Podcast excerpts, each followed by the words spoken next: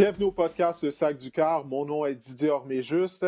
Et pour cette édition spéciale du podcast, ça fait longtemps qu'on ne vous a pas parlé. Eh bien, j'ai Pierre Vercheval et Danny Desrivaux qui se joignent à moi. On va parler bien sûr de la période des joueurs autonomes dans la NFL. Ça fait un peu plus d'une semaine que cette période des joueurs autonomes est commencée. Donc, les gros noms ont trouvé euh, de nouvelles équipes. Ils ont signé avec de nouvelles formations. Alors, on va parler des mises sous contrat qui ont retenu euh, notre attention. à la fin du podcast, on va également parler de la Ligue canadienne parce qu'il s'est passé des choses au cours des dernières semaines. Là, il y a un mariage potentiel entre la Ligue canadienne et ce qui reste de la XFL. Bref, on va en parler un peu plus tard. Alors, euh, Pierre, Danny, est-ce que vous êtes prêts? Parce qu'on a beaucoup de pain sur la planche. Ça fait un mois et demi qu'on n'a pas parlé de football. Ce ne sont pas les sujets qui manquent. On va commencer, comme je disais, avec la période des joueurs autonomes. Euh, J'ai commencé avec euh, toi, Pierre. Danny, tu enchaîneras par la suite. On va commencer avec les Patriots de la Nouvelle-Angleterre, parce que les Patriots ont retenu l'attention. On s'est mis à dépenser à droite et à gauche du côté de l'organisation de la Nouvelle-Angleterre après avoir connu une saison de sept victoires et neuf défaites. Parmi les joueurs qu'on a mis sous contrat, les, deux ailiers rapprochés, John Smith, Hunter Henry, receveur de passe Nelson Aguilar, un autre receveur de passe, Kendrick Bourne. On sait à quel point on était dépourvu de talent à la position de receveur. Alors, pour ne nommer que ceux-là, Pierre, avec les Patriots ont été très actifs. Est-ce que la Nouvelle-Angleterre est réellement améliorée à la suite de toutes ces mises sous contrat? Oh, absolument, Didier. Euh, les, Patriots se sont améliorés. On a euh, rempli plusieurs cases, que ce soit les alliés rapprochés, que ce soit les alliés espacés, les joueurs polyvalents défensifs. On sait que ce qu'on s'est aperçu en, en 2020, c'est que les Patriots, ce n'était pas une équipe qui était très talentueuse. Il manquait de talent. Vraiment, on était éprouvé par le fait qu'il y avait plusieurs joueurs vedettes qui avaient décidé de ne pas jouer dans cette saison de la COVID. Alors, non seulement on a renfloué les coffres avec les joueurs autonomes, on a tous les joueurs, à part quelques-uns qui n'ont pas joué en 2020 en raison de la COVID, qui vont revenir. Alors, tout d'un coup, oui, c'est une équipe améliorée, c'est une équipe beaucoup plus talentueuse. Juste en attaque, on va avoir des îlets rapprochés. Juste en attaque, on va avoir des receveurs qui vont pouvoir étirer le terrain verticalement. Bon, euh, certains me diront, oui, mais c'est parce que Cam Newton, s'il lance encore des passes dans, les hum. chevilles et dans les souliers de ses receveurs, on ne sera pas plus avancé. Moi, j'ai été sévère envers Cam Newton l'an passé, mais ma petite théorie, c'est que, bon, c'est sa deuxième année, puis je lui donne une deuxième chance. Quand tu penses à tout ça, les gars, combien de fois l'an passé, je disais Cam Newton, j'aimerais pas être à sa place parce que j'aurais l'impression d'être sur le gros nerf à chaque fois que je lance le ballon à un receveur parce que je ne sais pas s'il va faire le bon tracé, je ne sais pas s'il va être démarqué, je ne sais pas s'il va attraper le ballon. Alors, il n'y avait pas beaucoup de talent à qui lancer le ballon. Cam Newton a lui-même avoué il n'était pas toujours certain d'où il devait lancer le ballon parce que c'était sa première saison dans le système des Patriotes. Et ça paraissait. Il y, a eu le, il y a eu le Cam Newton avant la COVID et après la COVID. Et après la COVID, c'était plus le même joueur. Donc, il y a comme eu une espèce de petite tempête parfaite. que Cam Newton, ça n'a vraiment pas bien été. Je suis prêt à lui donner une deuxième chance. J'ai hâte de voir. Mais clairement, il y a plus de talent autour de lui. Oui, David, ouais, qu'est-ce que tu penses de ça? Là, le, tout à fait d'accord avec de Janu Smith, est-ce que ça va être suffisant?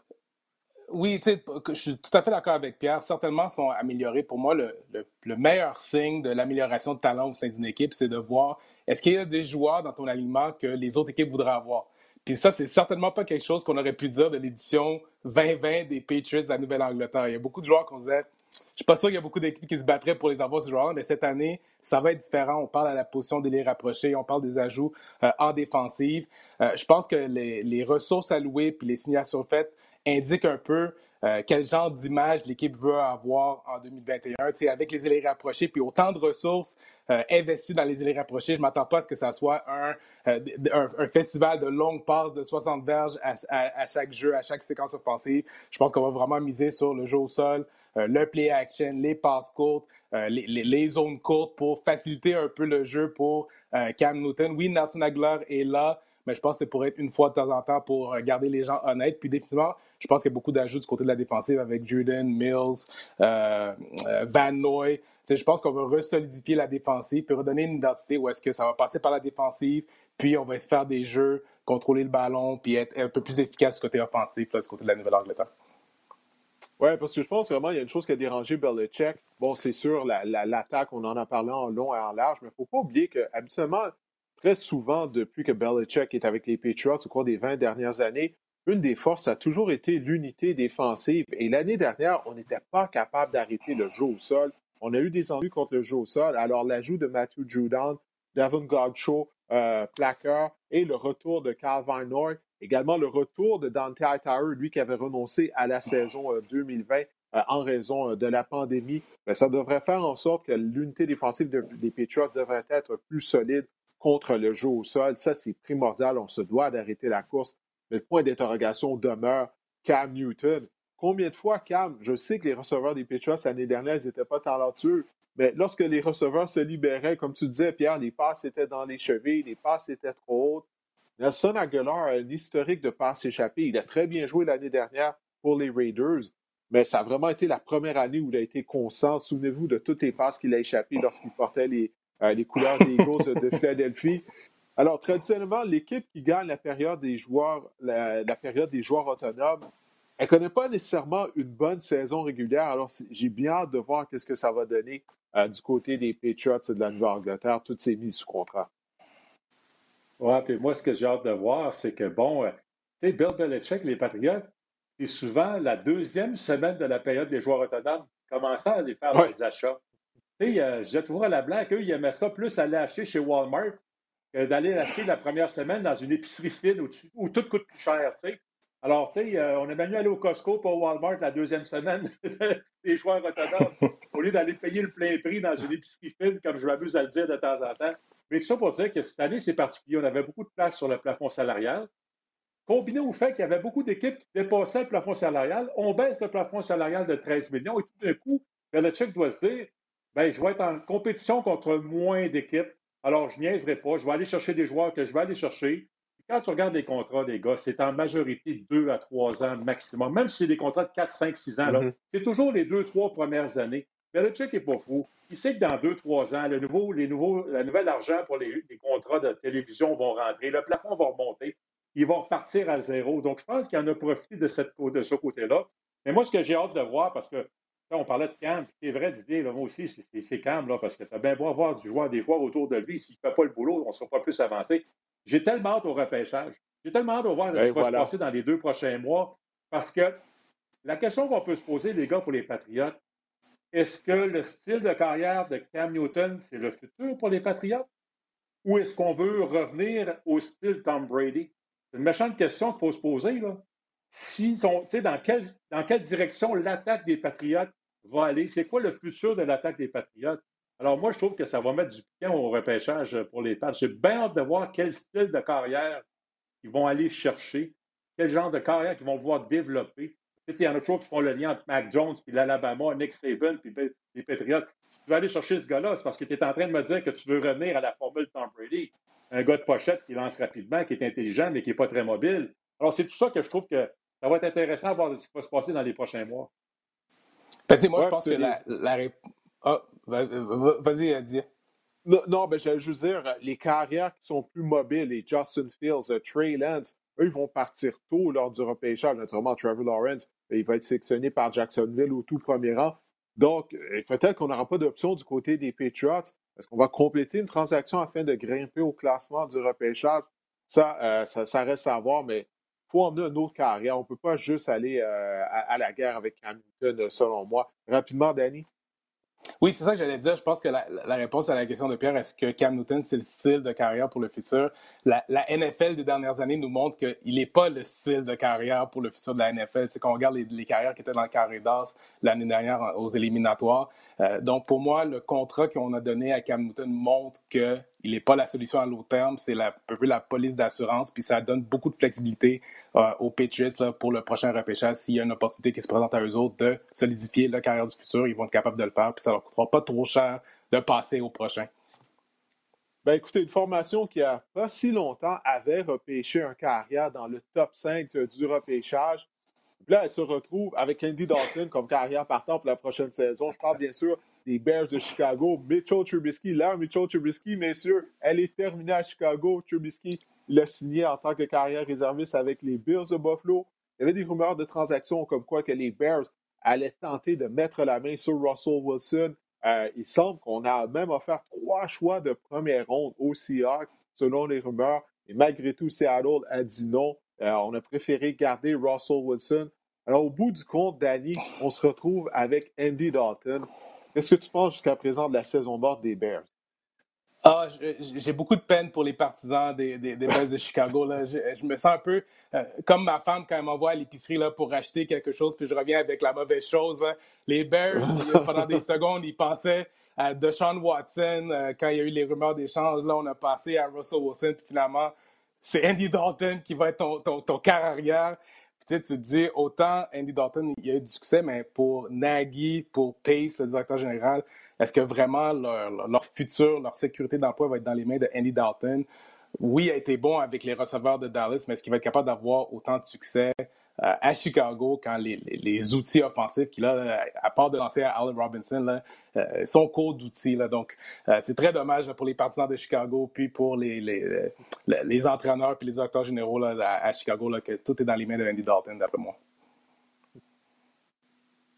Oui, écoutez, euh, moi, je pense que la, rumeur là, de, Russell Wilson, c'était une diversion.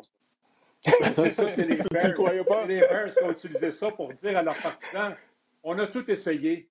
Alors, c'est pour faire avaler la pilule à Dalton. On a hum. fait croire qu'on avait tout tenté pour aller chercher Russell Wilson. Moi, je ne peux pas croire qu'on aurait échangé Russell Wilson aux Bears du côté des Seahawks. On pourrait en reparler peut-être euh, un peu plus tard. Là. Mais Andy Dalton, c'est un bon carrière.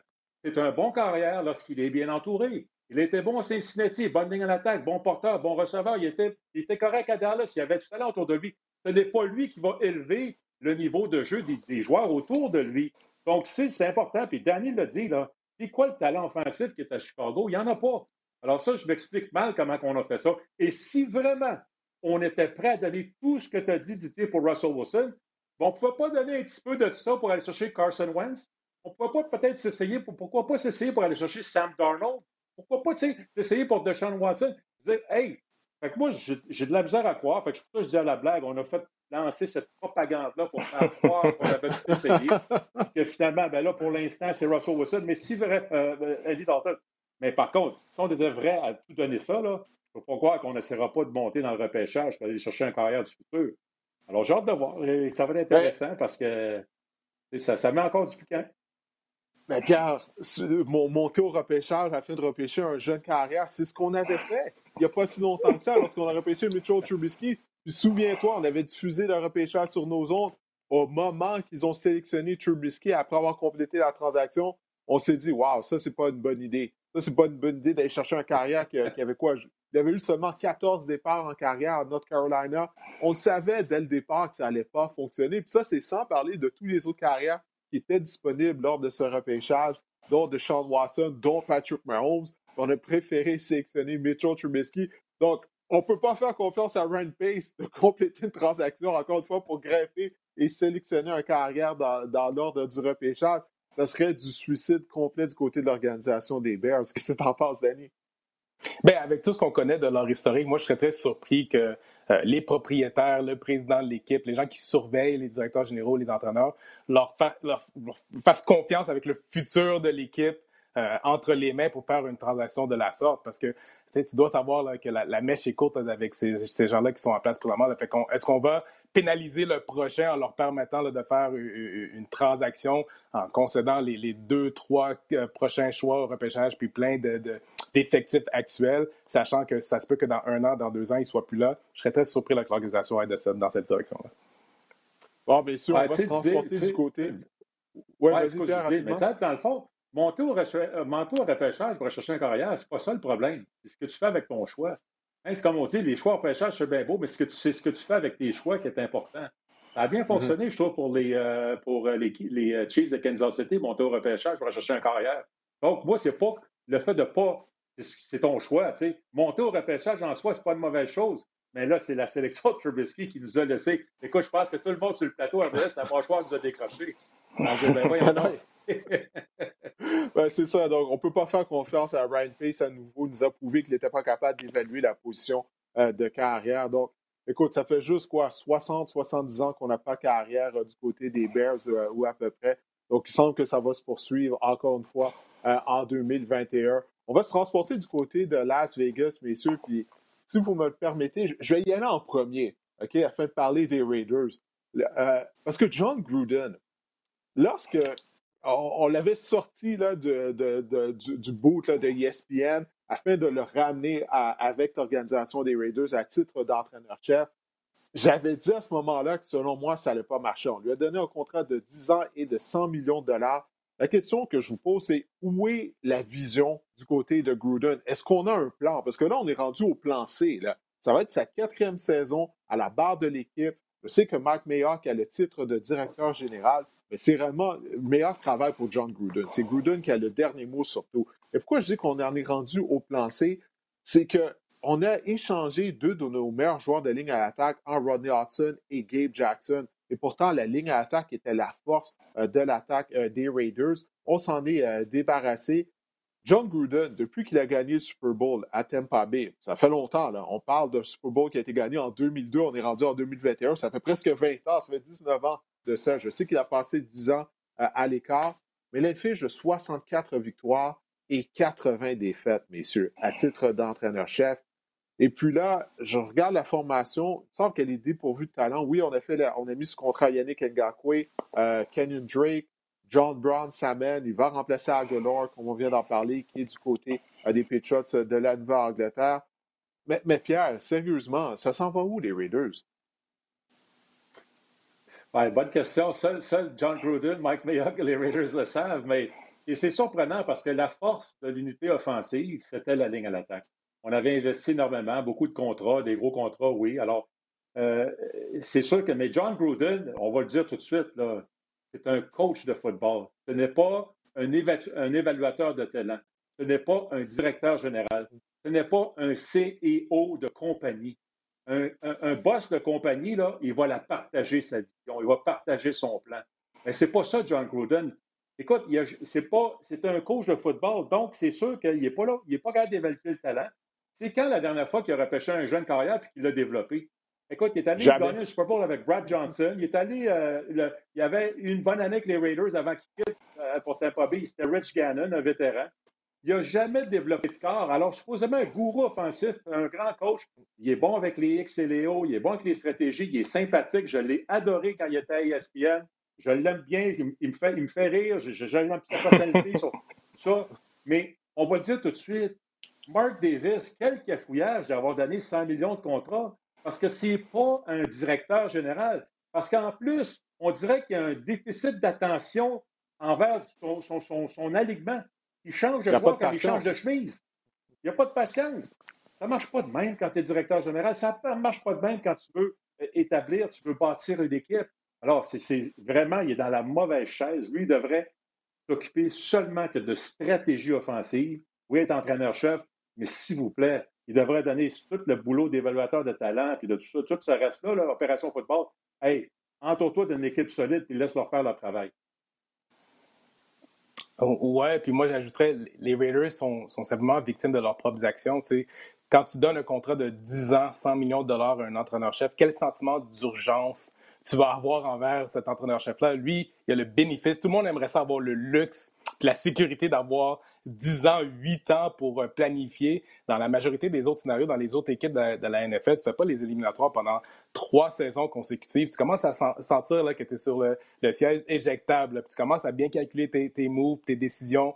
Mais John Gooden est dans un siège présentement où est-ce qu'il se dit moi, je peux planifier pour trois ans, pour encore un autre trois ans d'essais de tentatives avant de, penser, considérer que peut-être on va mettre à la porte. C'est énormément de temps. Donc, euh, quelqu'un comme ça qui n'a pas de sentiment d'urgence, ben, ça mène à cette, espèce de sentiment, comme tu dis, où est-ce qu'il ne sent pas avoir d'urgence, il ne sent pas avoir de, vision, euh, de, de, plan à court terme pour gagner rapidement parce que il n'y a pas de sentiment d'urgence. Il sait qu'il est en sécurité, puis euh, il sait que ça va coûter très cher pour le, faire sortir de là. Donc, il, est très confortable dans, son siège. Puis dans la NFL, ça ne marche pas bien, le confort. Oui, souvenez-vous, une des premières transactions qu'il avait complétées euh, lorsqu'il était revenu avec les Raiders, c'est qu'il avait échangé Khalil Mack. Uh-huh. Depuis, on est à la recherche d'un chasseur de quart du côté des Raiders. C'est la raison pour laquelle on a mis sous contrat Yannick Ngakwe. Mais là, ça fait quoi? 3-4 ans que Khalil Mack n'est plus là et on ne l'a jamais remplacé. On a repêché Cleveland Farrell, euh, qui jusqu'à présent est un flop. Il ne semble pas avoir d'espoir qu'il va se développer comme étant un chasseur de quart euh, dominant. Et les joueurs qu'on a mis sous contrat, j'en ai noté quelques-uns depuis l'arrivée, les joueurs autonomes qu'on a mis sous contrat depuis l'arrivée de John Gruden. Jordy Nelson, ça n'a pas fonctionné, il est en fin de carrière. Trent Brown, le bloqueur à droite, on a mis ce contrat l'année dernière, là, il est déjà de retour avec les Patriots de la Nouvelle-Angleterre. Carroll Williams a été libéré au cours de l'hiver. Marcus Joyner n'est plus avec l'organisation. Antonio Brown n'a jamais joué un match dans l'uniforme des Raiders. Alors, c'est un fiasco complet lorsqu'on se met à analyser les transactions effectuées par les Raiders depuis l'arrivée de John Gruden. Je n'ai pas espoir que, la situation va se rectifier euh, au cours de la saison. Oui, puis tu regardes juste dans le champ arrière là, pour l'an prochain. Là, ton, ton, cheval de batteur, c'est Josh Jacobs. Ça va surpayer pour Kenyon Drake. Tu avais d'avant ça pas de sens. le boulot, tu pas trop cher. Là, tu t'en vas surpayer pour Kenyon Drake. Fait que là, ton numéro 2 va coûter bien plus cher que ton numéro 1. Ça va être une drôle de dynamique dans le champ arrière. Mais, mais, à la défense des Raiders, ça pourrait, c'est un commentaire qui pourrait être bon pour euh, plusieurs, euh, qui pourrait être bon pour plusieurs. Euh, moi, je ne sais pas si vous entendez ça, là, mais comme qui est entré dans mes écouteurs. Désolé. Mais, mais je dis pour les Raiders, mais ça pourrait s'appliquer à tout. Il y a une chose qu'il ne faut pas oublier, par contre, parce que je me, je me disais, bon, les Raiders, à quatre pas, pas juste des deux de pique, ils doivent être capables de. Ils, doivent, ils, ont plus d'informations que nous autres, disons. Il y a une affaire qu'il faut quand même se souvenir, c'est qu'on n'a pas vu les jeunes joueurs jouer l'an passé. Il n'y a pas eu de match préparatoire. Est-ce qu'il y a un paquet de jeunes joueurs qu'on ne connaît pas vraiment? Et ça, je pense pour les Raiders, pour d'autres équipes, qui sont prêts à prendre de relève, qui sont prêts à monter, qui vont coûter moins cher, qui vont peut-être faire des erreurs en début, mais qui sont prêts à jouer. C'est une, une, saison particulière, je trouve, pour évaluer tous les joueurs autonomes et les, les repêchages, parce qu'il y a un paquet de jeunes joueurs l'an passé qui n'ont pas joué.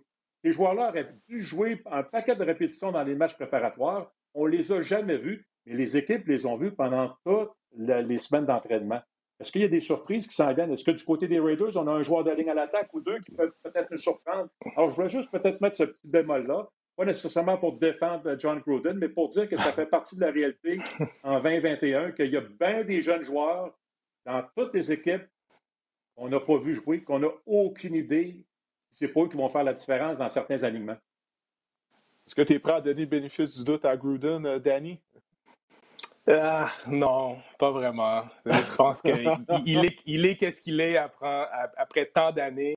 Euh, c'est pas un jeune entraîneur. D'après moi, il est qu'est-ce qu'il est. Euh, je pense que c'est comme Pierre dit, quand il va être dans la bonne chaise, la chaise d'entraîneur, il va avoir un peu moins de contrôle. Ça semble être quelqu'un qui a besoin d'un peu plus de surveillance, quelqu'un au-dessus de lui qui est capable de, plus lui enlever les tâches euh, auxquelles il n'est pas très bon, puis le permettre d'être juste un, la voix de l'équipe, le motivateur, le, stratège sur le terrain, puis laisser les, décisions de personnel à quelqu'un d'autre. Je pense que ça va mieux aller du côté des Raiders. Oui, en tout cas, on n'a pas parlé de l'unité défensive des Raiders, qui était une des pires de la NFL l'année dernière. On a amené Gus Bradley à titre de coordonnateur. Mais bon, il y avait un manque de talent également. En tout cas, on va voir ce que ça va donner, mais euh, ça risque d'être du pareil au même du côté euh, des Raiders Oakland pour la prochaine saison. On va aller dans le désert en Arizona. Bon, on quitte le désert de, Las Vegas pour celui euh, de l'Arizona. Les Cardinals qui ont mis sous contrat des joueurs avec des gros noms. J.J. Watt. Il a été libéré par les Texans pendant plusieurs semaines. On se demandait avec quelle équipe il va signer? Finalement, il a signé avec les Cardinals Arizona un contrat de deux ans. On a mis sous contrat A.J. Green, ancien receveur vedette des Bengals de Cincinnati. Mais Danny, je me dis, ces mises sous contrat-là auraient été excellentes si on était en 2014, en 2015. on parle de joueurs là, qui sont en fin de carrière plus que d'autres choses. Est-ce que je me trompe? Euh, je suis tout à fait d'accord avec toi. je pense que du côté de J.J. Watt, sa, dernière grosse saison là, avec euh, double digit sacks, euh, au-dessus de 17, je pense que c'était 2016. A.J. Green, sa dernière saison, 2020, je pense que c'était 2017.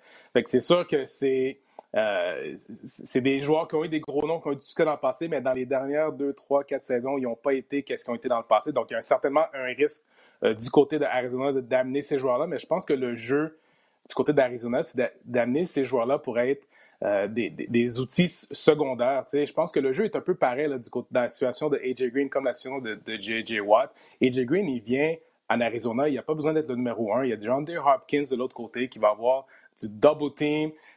Forcément, AJ Green va avoir à gagner des 1 contre 1 ou des situations de zone pour faire des jeux. Puis je pense que ça, s'il est en santé, il devrait être capable de le faire. Puis la même chose du côté euh, de, J.J. Watt. Il n'aura pas besoin d'être le numéro 1. Il y, a, un front défensif. Il y a Chandler Jones.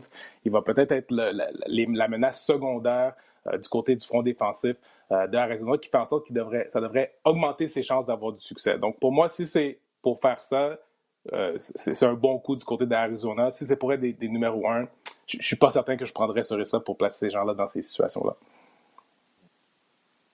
Ah donc, je, suis d'accord avec Danny. Puis du côté de, AJ Green, clairement, c'est un gars qui veut relancer sa, carrière. Hein. Je pense que Danny l'a dit, il n'a rien fait depuis 2017. Donc, euh, on sait que les Cards, c'est une des équipes qui utilise le plus grand nombre, le, pourcentage le plus élevé de formation avec trois receveurs espacés, souvent quatre receveurs espacés, donc il va être à la bonne place. Il ne sera pas doublé, il va pouvoir travailler un contre un. Donc, ça, moi, je pense que lui, il a, vu une occasion de relancer sa carrière. Euh, mais du côté de J.J. Watt, ça, par contre, j'ai été très surpris. Moi, je ne m'attendais pas à ça. Moi, je pensais que J.J. Watt, c'était le gars qui avait déjà fait ses sous, qui voulait maintenant gagner un Super Bowl. Alors, moi, là, avec les Cards de l'Arizona, là, exactement, c'est ça, c'est ça que je m'en allais dire. Le cash, c'est encore un élément important.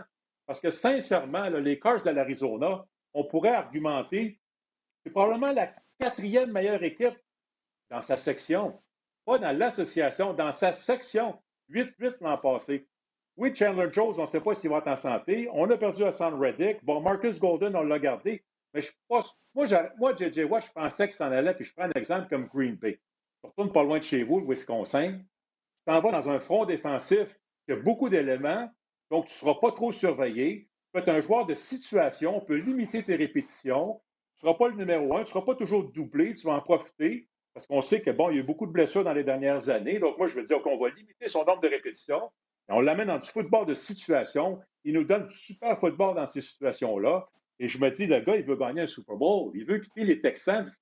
C'est complètement hmm. dysfonctionnel. Et là, ça y est, j'ai fait mon cash, j'ai fait mes sacs du corps, je veux gagner un Super Bowl. Moi, je me cherche une équipe talentueuse, puis je me cherche une équipe où je ne serai pas le numéro un. Puis là, je me dis, waouh, je m'en vais avec les, les Cars de l'Arizona. Celle-là, je ne l'ai pas vu venir. Je ne pensais pas que c'était ça que J.J. Watt voulait faire. Mais Didier, tu l'as dit. Il est allé pour l'argent. Je ne sais pas quoi. Moi, j'ai toujours pensé qu'un vétéran qui a fait des millions comme J.J. Watt, les derniers contrats, tu vas aller choisir une équipe qui va t'amener au Super Bowl. En tout cas, moi, c'est comme ça que je le voyais. Il faut croire que ce n'est pas, pas ça que lui et son agent euh, ont vu. Euh, non, ben moi aussi, j'ai été surpris parce que moi aussi, je croyais bon, qu'il allait peut-être aller euh, du côté des Packers, les natifs de, l'État du Wisconsin, peut-être aller rejoindre son frère euh, avec les Steelers de Pittsburgh. une équipe bon, qui a le potentiel peut-être d'être aspirante au Super Bowl. Donc, j'ai vraiment été surpris de ça. Puis non seulement ça, mais également du côté des Cardinals d'Arizona, on a d'autres besoins. Tu as parlé du fait, bon, pour AJ Green, on utilise des formations avec quatre receveurs souvent côté du système de Cliff euh, Kingsbury. Mais si on veut que ça fonctionne, ça, on doit offrir une bonne protection à Carlo Murray. Et la ligne à l'attaque des Cardinals, elle demeure suspecte. Il me semble qu'on aurait dû investir euh, des sous, des ressources euh, du côté de la ligne à l'attaque afin de tenter d'améliorer la protection, surtout qu'on utilise des formations régulièrement avec quatre receveurs de passe. Donc, il y a tout ça. Pour moi, ça ne fait pas vraiment de sens, mais j'ai l'impression que du côté du DG Steve, Steve Kime et de Cliff Kingsbury, l'entraîneur-chef, on ressent une pression là, comme quoi que si on rate les éliminatoires en 2021, euh, peut-être qu'on pourra perdre notre emploi. C'est la raison pour laquelle on s'est fié à des vétérans euh, plutôt, euh, plutôt là, que, de faire un virage jeunesse du côté de l'Arizona. Oui, mais c'est sûr aussi que du côté d'Arizona, ils doivent sentir la pression de ce qui se passe dans les autres équipes de la division. Tu, vois, tu sais que tu dois affronter Russell Wilson, tu dois réagir à ce qui se passe avec les, Rams qui viennent d'acquérir Stafford. Donc, tu dois dire, peut-être qu'ils réagissent un peu à, la pression du fait qu'on on doit défendre ces carrières-là. Donc, ça met un peu plus de pression pour dire on a besoin d'ajouter un outil défensif. Peut-être que J.J. Watt est la, est la personne pour faire ça, mais tu sais, comme tu dis, Pierre, dans cette division-là, euh, pour moi, les Cards sont, loin d'être les favoris pour sortir de cette division-là. Puis après avoir sorti cette division-là, c'est sûr les favoris pour sortir de la, nationale. Donc, pour J.J. Watt de faire ce saut-là en fin de carrière, euh, c'est un move qui te fait gratter la tête, mais euh, ça te gratte la tête, mais tu ne grattes pas le fond de ta poche parce que tu comprends pourquoi. non. tu comprends pourquoi il n'y a, pas de ce move-là. Exact. Il va pas rentrer ses doigts dans sa poche pour les. Il y a de la misère, ouais. fond de la poche, il n'y a pas de place, mais non. Il y a de l'argent. Ben, t'as raison, Didier. T'as raison, Didier, pour dire que Steve Kahn, il y a de la pression sur lui parce que c'est lui qui a repêché Josh Rosen, ça n'a pas fonctionné. il a repêché Carl Murray. Euh, il reste encore quoi une fenêtre d'opportunité de deux ans, là, que tu es sur le petit contrat de, recrue de Carl Murray. Alors, tu as deux ans mm-hmm. pour essayer de faire de quoi de spécial, parce qu'après ça, ça va commencer à coûter cher. Et là, on sait ce qui uh-huh. arrive. Hein? Et quand tu regardes les derniers Super Bowls, il y a beaucoup d'équipes qui sont allées au Super Bowl les dernières années grâce au fait qu'on avait un jeune carrière qui ne coûtait pas trop cher et on pouvait greffer des beaux morceaux autour de lui. Donc, euh, écoute, euh, oui, ouais, absolument, il y a de la pression sur le, sur le DG là, en Arizona.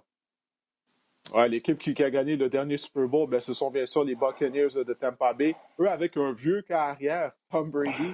Mais Tom Brady, ben, justement, il a restructuré son contrat euh, au cours de la saison morte afin de permettre aux Buccaneers de Tampa Bay de, de re-signer euh, leurs joueurs. Alors, du côté des Bucks, on a été en mesure de conserver euh, notre noyau. Marcus, Godwin va être de retour. Gronk a signé un contrat d'un an. Prolongation de contrat pour le Vante David et Shaq Barrett. Donc, on garde le noyau de cette unité championne, de cette unité défensive qui nous a permis de gagner le Super Bowl. Euh, selon vous, si je compare les, deux équipes qui se sont affrontées au Super Bowl, les Buccaneers et les Chiefs de Kansas City, laquelle équipe est mieux positionnée afin de retourner au Super Bowl avec le mouvement de personnel auquel on a assisté euh, lors des dernières semaines, surtout du côté des Chiefs. Là, on est en train de remodeler notre ligne à attaque qui a complètement flanché euh, lors du match ultime. je vais y aller avec toi en premier, Danny. Ben, c'est sûr qu'on doit aller avec les Buccaneers de Tampa Bay. D'après moi, ils sont en train de, répliquer un peu qu'est-ce que les Chiefs de Kansas City ont fait après le Super Bowl de 2019. Et tout le monde, en, début de 2020, parlait d'à quel point les Chiefs étaient favoris parce qu'ils avaient maintenu une certaine stabilité, avaient gardé les morceaux importants. Ben, j'ai l'impression que les Chiefs ont eu leur fenêtre de, deux ans qui leur ont permis de se, pointer, à deux Super Bowls.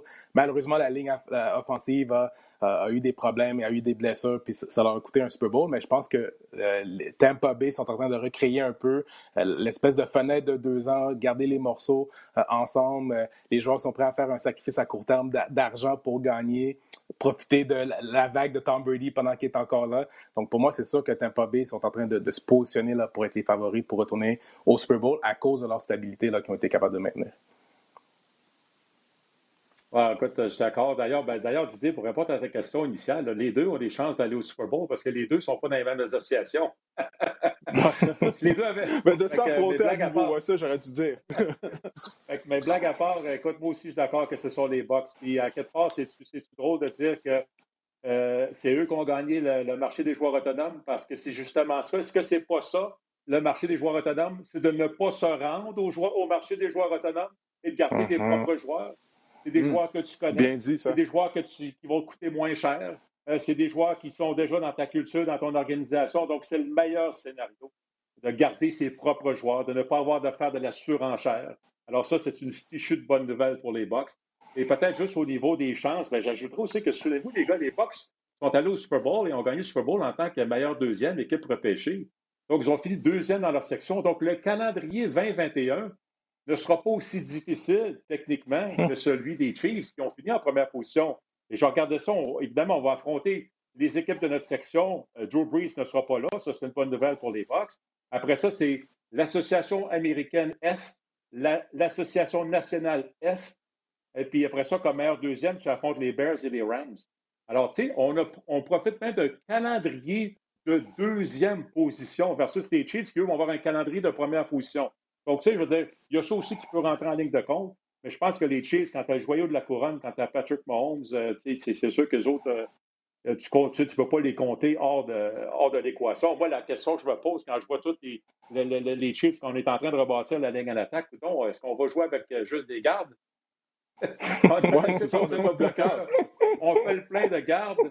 Hein, parce que là, tu as Joe Tony, tu as Laurent Duvernay-Tardif qui devrait revenir. Est-ce que Kelechi Yosemele va revenir de sa blessure? On a ajouté Kyle Long ancien des Bears. Alors, écoute, euh, euh, on, a, gardé Mike Remmers, notre bloqueur, mais tu sais, bon, c'est pas super bien paru. Mais il a, peux juste ouvrir une parenthèse rapidement? Tu sais, Mike Remmers, j'allais dire, il n'a pas bien paru au Super Bowl.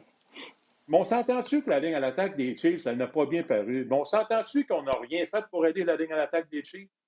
Qu'est-ce ah, que les entraîneurs des Chiefs ont fait? Zéro, ah zéro stratégie pour aider. C'est comme si, alignez-vous les boys, on vous fait confiance que vous êtes capable de bloquer les gars devant vous. Moi, celle-là, je ne la comprends pas encore. Tu l'as encore sur le cœur un podcast depuis le Super Bowl. Là. Non, mais tu sais, depuis le Super Bowl, on n'a pas eu la chance de faire un podcast. Puis je me disais, si moi, le lendemain d'une victoire des Chiefs, je me serais attendu à faire un, Danny aussi, probablement, parce qu'il est excellent quand il fait ses, ses, ses, ses vidéos, il nous explique toutes les stratégies. J'adore ça. Mais je pense qu'on aurait parlé de Wow, avez-vous vu comment les Chiefs ont protégé, comment les Chiefs ont utilisé des stratégies pour aider leur ligne à l'attaque et protéger Patrick Mahomes? Ils ne l'ont pas fait tout. Les Bucks, par exemple, eux l'ont fait. Alors ça, euh, bon, je ferme la parenthèse. oui, la ligne n'était pas bonne, mais je peux pas. Les entraîneurs des Chiefs n'ont pas fait grand-chose pour bien pour l'aider. On s'est fait out-coacher lors du dernier Super Bowl par Todd Bowles, notamment le collateur de la défense des Buccaneers de Tampa Bay. Messieurs, on va y aller rapidement euh, avec les quelques sujets de la NFL qui nous restent, étant donné que j'aimerais ça qu'on parle également euh, de l'avenir de la Ligue canadienne. on va y aller, bon, brièvement avec les Jets de New York. Euh, le, DG Joe Douglas, il semble qu'il commence à mettre sa marque sur la formation euh, des Jets. On a mis sous contrat les receveurs de passe Keenan Cole, Corey Davis. On est allé chercher l'élite défensif euh, Carl Lawson. Mais toutefois, est-ce que Sam Darnold sera l'homme de confiance des Jets au mois de septembre lorsque le calendrier régulier va commencer? Est-ce qu'on a ajouté assez de munitions autour de lui afin de lui permettre finalement d'atteindre son potentiel, Danny? Oui, mais tu sais, du côté de, Sam Darnold, moi j'ai l'impression que, un peu comme la situation des, Patriots, euh, les Jets vont avoir beaucoup de flexibilité à cause de à, quel rang ils repêchent dans le prochain repêchage. Donc ça, ça leur donne la flexibilité. Donc ils ne sont pas obligés de prendre une décision sur Sam Darnold immédiatement. Puis je pense que la deuxième chose, j'ajouterais, il y a un facteur Adam Gates quand on parle de, Sam Darnold. Puis, tu sais, j'ai l'impression qu'il y a un côté de moi qui aimerait ça voir Sam Darnold avoir l'opportunité d'être encadré par quelqu'un d'autre que Adam Gates, puis de voir c'est quoi sa vraie valeur. Puis après ça, je suis capable de dire, you know what, euh, Sam Darnold, il n'est pas assez bon pour être un partant euh, dans la NFL, il n'est pas assez bon pour être un, carrière de franchise après avoir une tentative avec un autre, un autre encadrement que Adam Gates. Donc, tu sais, moi, je crois beaucoup à, Robert Sala, sa culture, le, genre de leadership qu'il a. Je pense qu'il va avoir appris des bonnes leçons euh, de San Francisco. Il va amener beaucoup de ça à New York. Fait que je pense que l'aspect changement de culture va amener beaucoup à l'organisation. Puis là, c'est voir comment ils vont réagir avec le choix repêchage puis les, les mots qu'ils vont faire dans les prochaines semaines pour avoir un bon 2021. Pierre, rapidement, qu'est-ce que tu penses des Jets de cette situation? Ouais, écoute, oui, puis je pense que euh, Danny a frappé euh, dans la bonne place. moi, Joe Douglas, oui, je suis content. Là, je m'en fous sincèrement de ce qu'il fait avec ses joueurs autonomes. Là, euh, je sais qu'il en a mis sous contrat plusieurs. Moi, ce, que, ce qui. Joe Douglas, ça va être. Ça, voyons, comment je pourrais dire? La décision qu'il doit prendre, c'est qu'est-ce que je fais avec Sam Darnold, puis qu'est-ce que je fais avec mon, deuxième choix de la première ronde de cette année, la situation des corps. Euh, son règne à la barre des Jets comme directeur général, ça va être défini parce qu'il s'en vient, là, parce qu'il va faire avec sa position de carrière. Alors, ça, j'ai bien hâte de voir. Ça, c'est pour moi, ça, on va en connaître plus sur Joe Douglas. Mais Sam Darnold, j'ai hâte de voir parce que c'est vrai, je suis d'accord qu'en plus, il s'en va dans le système de, Mike Lafleur, euh, bon système de Carl Shanahan, Matt Lafleur, tout ça. Normalement, c'est à peu près 25 passes par match, beaucoup de jeux au sol, beaucoup de play action. C'est un système que plusieurs corps ont discuté là-dedans. Ça pourrait être intéressant. la question que je me pose avec lui, moi, moi je pense qu'il a besoin d'un nouveau départ. Moi, je pense qu'il a besoin de s'éloigner des partisans des Jets. Il a besoin de s'éloigner des médias des Jets. Moi, j'ai l'impression qu'il faut qu'il reparte à zéro. Alors, j'ai hâte de voir, est-ce que l'organisation veut le garder ou est-ce qu'on on part avec un nouveau corps parce qu'on a un nouveau coach, un nouveau coordonnateur? Ou est-ce qu'on dit non, Darnold, on veut rester, mais Sam Darnold, lui, veut-tu rester? Je ne sais pas, c'est une autre situation, ça, c'est pas évident. Mais clairement que les Jets auraient le potentiel d'aller chercher des choix repêchage supplémentaires et peut-être quelques joueurs avec, en échangeant Sam Darnold. Fait que j'ai bien hâte de voir cette situation-là, comment on va la gérer. On est bien nanti hein, du côté des Jets en vue du repêchage. On a trois sélections dans le, dans le top 34. Donc, on va sélectionner trois fois lors des 34 premières sélections. Est-ce qu'on va échanger certains de ces choix-là? Est-ce qu'on va repêcher un carrière? Bien, ça, ça reste à voir. Le repêchage de la NFL qui va avoir lieu la première ronde euh, jeudi le 29 avril et ce sera diffusé sur les ondes de RDS, bien sûr. Bon, rapidement, messieurs, parce que je veux qu'on parle de la Ligue canadienne, comme je disais. Est-ce qu'il y a une équipe ou un joueur euh, qui a été mis sous contrat dont on n'a pas parlé, euh, qui, qui, retient votre attention, Pierre, de ton côté? moi, c'est l'équipe de football de Washington. J'ai aimé ce qu'ils ont fait. Écoute, euh, on est allé chercher un corps qui est capable de faire produire. Euh, Ryan Fitzpatrick, écoute, il joue du bon football l'an passé pour les Dolphins. J'adore l'addition de Curtis Samuel, un gars qui peut jouer receveur, porteur, les Jets, un gars qui amène de la rapidité, combiné à Terry McLaurin.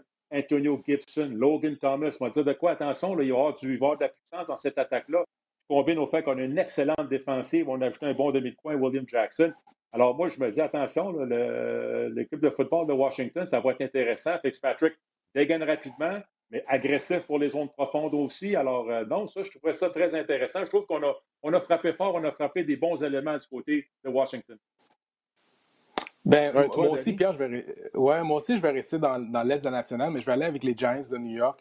Euh, très impressionné là, par le, niveau de jeunesse qu'il y a. Du côté de la défensive, on est déjà solide avec le, front défensif. Là, on a ajouté, euh, on a ajouté Dory Jackson, fait la, la, tertiaire elle va être solide. Puis même les ajouts euh, du côté offensif avec Galladay. Puis éventuellement, je crois que Barkley va revenir, il va être en santé. Il y a Evan Ingram, ton préféré, Didier, qui est encore là, mais qui a encore une chance de devenir mm. un bon joueur. Puis il, il résiste à, à Jones. Donc je ne sais pas si ça va être payant pour eux autres cette année, mais moi, je pense qu'ils sont en train de mettre des morceaux en place pour qu'éventuellement, là, on ne soit pas surpris de voir dans quelques années, les, Giants sont beaucoup améliorés, sont compétitifs, sont en train de devenir dans une jeune équipe qui est en train de s'améliorer, qui a fait des bons moves. Oui, je pense que du côté des Giants, c'est l'année de vérité là, pour Daniel Jones. C'est une des raisons pour laquelle euh, on a payé le gros prix à fin d'année à Kenny Galladay euh, afin de lui donner un, coup de main.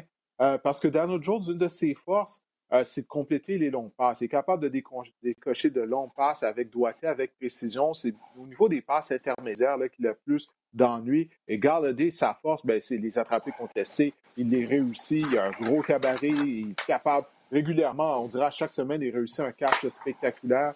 Alors, on souhaite, d'une certaine façon, je crois, du côté de l'organisation des Giants, que Galladay euh, devienne le Stephen Diggs euh, des Giants. On a vu à quel point Diggs a aidé Josh Allen. On se croise les doigts du côté de New York. On espère que ça va être la même chose entre Galladay et Daniel Jones. Mais on verra si ça sera euh, le cas. Bon, messieurs, j'en parle depuis tout à l'heure. Bon, euh, la Ligue canadienne de football, on a vu au cours des dernières semaines cette nouvelle qui est arrivée d'absolument nulle part, comme quoi que la Ligue canadienne avait des discussions avec avec la XFL, mais la XFL n'existe même pas là, en passant. On sait qu'elle a dû fermer boutique l'année dernière euh, en raison de la pandémie. Euh, The Rock a acheté euh, les, droits au prix de 15 millions de dollars, le logo, le nom de la ligue, les logos des équipes. 15 millions de dollars, bon, il avait ça entre les coussins du divan. Là, pour The Rock, c'est absolument rien. Premièrement, bon, quelle a été votre réaction lorsque vous avez appris cette nouvelle-là? Euh, est-ce que vous trouvez que, c'est une chose que la Ligue canadienne doit faire? Est-ce que vous trouvez que c'est farfelu? Je vais commencer avec toi, Pierre, puisque tu, es, tu fais partie du membre, euh, tu es un membre du temple de la renommée du football canadien. Euh, Danny, tu as joué pendant de nombreuses saisons également du côté de la Ligue canadienne. Donc, qu'est-ce que vous avez pensé de tout ça et qu'est-ce que vous pensez toujours de cette situation? Ben, premièrement, moi aussi, j'étais très surpris de voir cette annonce. Bon, je pense que la Ligue canadienne, ça sent plus le fait qu'il n'y avait pas le choix de sortir la nouvelle parce qu'il allait avoir du coulage. Euh, il y a du monde qui allait commencer à parler. Donc, je pense qu'on n'a pas voulu se faire surprendre par ça. En tout cas, du moins, ça ressemblait à ça. Euh, J'aurais aimé mieux qu'on me parle de la saison 21, euh, 2021. Euh. mais en même temps, moi, j'ai passé à travers les années 90 où il y a eu l'expansion aux États-Unis n'a pas fonctionné, mais qu'en en bout de ligne, ça a renfloué les copes de la Ligue, ça a fait que la Ligue est restée en vie, ça a fait que la Ligue a eu plus de talent parce qu'il y avait plus de joueurs américains qui étaient habitués de jouer dans du football canadien. Donc, quand les clubs américains sont, tombés en faillite, il y a un paquet de clubs canadiens qui sont allés chercher tous ces bons joueurs-là. Donc, à cause de l'expansion aux États-Unis, la Ligue est restée en vie, le niveau de jeu a monté, fait que c'était correct. Mais clairement, moi, depuis que je suis associé à la Ligue canadienne, on sait que c'est une ligue qui n'a pas un gros modèle d'affaires, qui ne fait pas beaucoup de sous, qui ne fait pas, d'argent, qui ne fait pas de profit. Clairement, la pandémie a tout accentué tout ça. moi, je pense que la Ligue, on a vu, elle a de l'argent au gouvernement, ça n'a pas fonctionné. Clairement, on veut des sous. On cherche une source de capital. Est-ce que c'est là que ce, groupe-là, notamment avec The Rock, Danny Garcia et surtout Redbird Capital, qui a des milliards et des milliards en gestion d'actifs, là, est-ce que là, il n'y a pas quelque chose à faire au niveau de la synergie? Mais moi, pour l'instant, je ne veux pas trop spéculer. Mais tout ce que je veux, c'est que moi, je dis, garde, let's go, là. J'ai une ouverture d'esprit. Euh, tout est sur la table. Euh, puis, euh, regarde, je vais être prêt à accepter des changements si ça fait que la Ligue continue versus la Ligue met la clé dans la porte. Mais c'est sûr que si jamais, si jamais il y avait, tu sais, on, essayait de fusionner ça, on va dire de quoi? on pourrait parler longtemps de, de tout va se passer avec les règlements, le ratio, le terrain, le nombre de joueurs, le nombre de puis là, là, ça finira plus. Là. Mais pour l'instant, moi, je me dis, garde, ouverture d'esprit, let's go, puis on verra ce que ça vous amène. Qui, qui le cru d'idée qu'on parlerait de la Ligue canadienne au mois de mars dans ton podcast? Alors, ça fait parler de la Ligue canadienne. oui, ça en fait parler. Écoute, parlons-en en bien ou en mal. L'important, c'est d'en parler. Mais écoute, j'espère qu'on va en parler surtout euh, au mois de septembre. Je dis au mois de septembre parce que je ne crois pas que la saison va pouvoir commencer au mois de juin, comme c'est le cas habituellement, là, parce que les camps euh, sont supposés commencer à la mi-mai. Donc, ça, c'est dans deux mois seulement.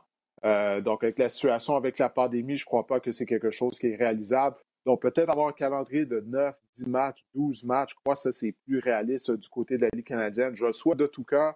je sais ce que vous souhaitez également parce que, bon, notre travail, notre gagne, notre gagne-pain est lié directement à la Ligue canadienne. On a tous été repêchés par des équipes de la Ligue canadienne. On a à cœur euh, euh, cette, euh, cette, ligue. mais Danny, Pierre a parlé bon, du modèle financier de la Ligue canadienne. Ça ne peut pas continuer comme ça. On n'a pas le choix de changer. Moi aussi, j'essaie de faire preuve d'ouverture d'esprit parce que pour moi, cette, tentative de mariage avec la XFL, ça indique qu'il y a seulement deux scénarios afin que la Ligue canadienne soit viable pour les prochaines années. C'est ou bien que ce mariage-là fonctionne, fonctionne et que ça va faire en sorte que ça va sauver la Ligue canadienne, ou bien on va devoir mettre la clé dans la porte parce qu'on ne peut pas continuer avec le modèle financier qu'on a lors des dernières années. Pour moi, c'est un ou l'autre. Qu'est-ce que tu penses de cette situation-là? Ben, c'est pour ça qu'on n'a pas le choix de garder une ouverture d'esprit. Je pense, je pense que la Ligue canadienne est en train de réaliser si on ne fait pas de changement, si on n'envisage pas différents scénarios, différents partenariats, la Ligue, elle va mourir. Donc, tu sais, c'est continuer à faire les mêmes choses année après année et réaliser qu'on fait perdre d'argent puis la Ligue ne grandit pas, bien, ça va mener à de la perte. Donc, ils n'ont pas le choix de considérer euh, un mariage, une association, de développer des choses nouvelles. Donc, il faut garder une ouverture d'esprit. Euh, j'ai hâte de voir ça va mener à quoi ce, genre de mariage-là? Tu sais, je comprends l'inquiétude euh, au sein des joueurs euh, actifs, les, joueurs canadiens, les fans qui ont peur de perdre le, contenu canadien. Donc, moi, je pense qu'il faut garder une ouverture d'esprit. La seule chose que j'espère, si jamais il y a un mariage euh, que ce mariage-là reste un, brand de football, une sorte de qui est unique en son genre. Je je pense pas que le marché euh, sportif, le marché de football a besoin d'un niveau 2 euh, ou 3 de, la NFL. on a déjà la NFL, on a déjà la NCAA. J'espère qu'ils vont être capables de faire un mariage de règles, puis de, de ratios de joueurs, puis de, choses sur le terrain de, en niveau entertainment qui fait en sorte que ça reste un brand unique, qui fait en sorte qu'on est capable d'en faire du, football. Puis l'aspect financier du, modèle, on peut voir pourquoi ça ça peut être intéressant parce que si on pense juste au, following euh, de, Rock, euh, c'est certainement plus grand en termes de, valeur, en termes d'optique de, yeux qui regardent qu'est-ce qui se passe que euh, qu'est-ce que le Canada lui-même peut offrir. Donc, si The Rock peut offrir du contenu canadien à tout son following, ben, ça, c'est une valeur en termes de, diffusion, en termes de, euh, de, de, répartir ce que cette nouvelle ligue-là. ça, ça peut, ça peut être traduit en des sous pour euh, les propriétaires de la Ligue canadienne. Donc, il y a une optique à cause de l'argent impliqué, l'influence de The Rock. Donc, ça, vaut la peine d'être considéré pour la survie de la Ligue canadienne. Écoutez, moi, j'ai rien euh, contre The Rock. Mais, ouais, vas-y, Père, vas-y, vas-y. non, non, mais c'est parce que j'allais dire, tu sais, puis c'est ça, là, tu sais, comment, s'il y a un mariage, quelles vont être les règles de jeu? Ça va être quoi dans le contrat de mariage? Là? Parce que, tu sais, je me suis fait des petites questions pour le fun. Quand est-ce qu'on joue la saison? Tu sais, euh, la XFL, ouais, ça, je au printemps, la Ligue canadienne, c'est l'été puis l'automne. Euh, combien d'essais? C'est quel règlement? règlement canadien, règlement américain? Euh, le ratio canadien, là, messieurs, je vais vous ramener dans. Vous étiez trop jeunes, vous, dans les années 90, mais les clubs américains n'était pas obligé de jouer avec des joueurs canadiens parce que le ratio canadien, avec ah, les lois de travail aux États-Unis, ne peut pas imposer des Canadiens pour jouer au football. Parce que, tu sais, il faut toujours que tu mm-hmm. fasses la démonstration qu'il n'y a personne dans ton pays qui peut faire ce travail-là. On s'entend les joueurs de football. C'est pas ça qui manque aux États-Unis. Donc, qu'est-ce qu'il y a avec le ratio? Hey, on joue pour quel trophée? C'est quoi la grosseur du terrain? 18 euh, matchs en 21 semaines. La XFL, c'est 10 matchs en 10 semaines. Euh, tu sais, alors, regarde, c'est fou. Et moi, sincèrement, je ne vois pas les États-Unis commencer à modifier leur stade pour agrandir les terrains, agrandir les zones de but. Euh, on est des maniaques. Je ne sais pas c'est quoi le pourcentage aux États-Unis de gens qui aiment le football à trois essais. Euh, il y en a 100% c'est 0 Au Canada, c'est zéro, plus zéro d'autre chose. au Canada, messieurs, combien de gens aiment le football à 4 essais? Est-ce qu'on dit 50-50? Il y en a pas mal qui aiment le football à 4 essais. Mm-hmm. Il y a des joueurs, il y a des écoles secondaires qui jouent au 4 essais, il y a des cégeps qui jouent à 4 essais. Alors moi, quand je regarde tout ça, je me dis, il me semble que c'est pas mal évident que s'il y a des gros changements drastiques, ça s'en va vers le quatrième essai versus le troisième essai. Mais en même temps, comme Daniel l'a dit, moi, je pense que ce qui fait que la Ligue canadienne restera encore en vie après 100 ans, c'est que justement, c'est du trois essais et qu'elle est différente de la NFL. Parce que toutes les autres ligues se sont cognées le, le, nez sur la NFL, la USFL, la XFL, la UFL, la AAF, la World League, où il y avait dans le temps la machine dans les années 90. Ça a tout planté, ça. C'était tout du football à quatrième essai. Donc, c'était un méchant, méchant contrat. C'est pas évident comment ça va être géré. Là. Euh, là, on garde. Euh, c'est intéressant, c'est excitant, ça fait peur en même temps, mais il va y avoir des questions euh, qui vont venir de partout. Là. Ah non, parce que c'est vraiment tout un défi. Là, on parle de mettre sur pied une toute nouvelle ligue. Bon, se servant de la base qui existe déjà au niveau de la Ligue canadienne, il y a au moins neuf équipes. Là, bon, tu ajouterais les équipes américaines, mais tu viens d'énumérer plusieurs des raisons qui font en sorte que c'est vraiment un défi colossal et très difficile. Puis, j'ai rien contre The Rock. Mais bon, oui, The Rock, c'est un bonhomme d'affaires. Euh, Danny a parlé de sa popularité. Mais une des raisons pour laquelle c'est un bonhomme d'affaires, euh, bon, c'est quoi? Il a une compagnie, euh, il a une sorte de, c'est quoi, de vodka ou de, de, quoi l'alcool qu'il a? J'ai oublié, là, il a sorti ça. Mais, peu importe. Toutes les entreprises qui fonctionnent du côté de The Rock, c'est à cause de son brand, à cause de son nom. OK?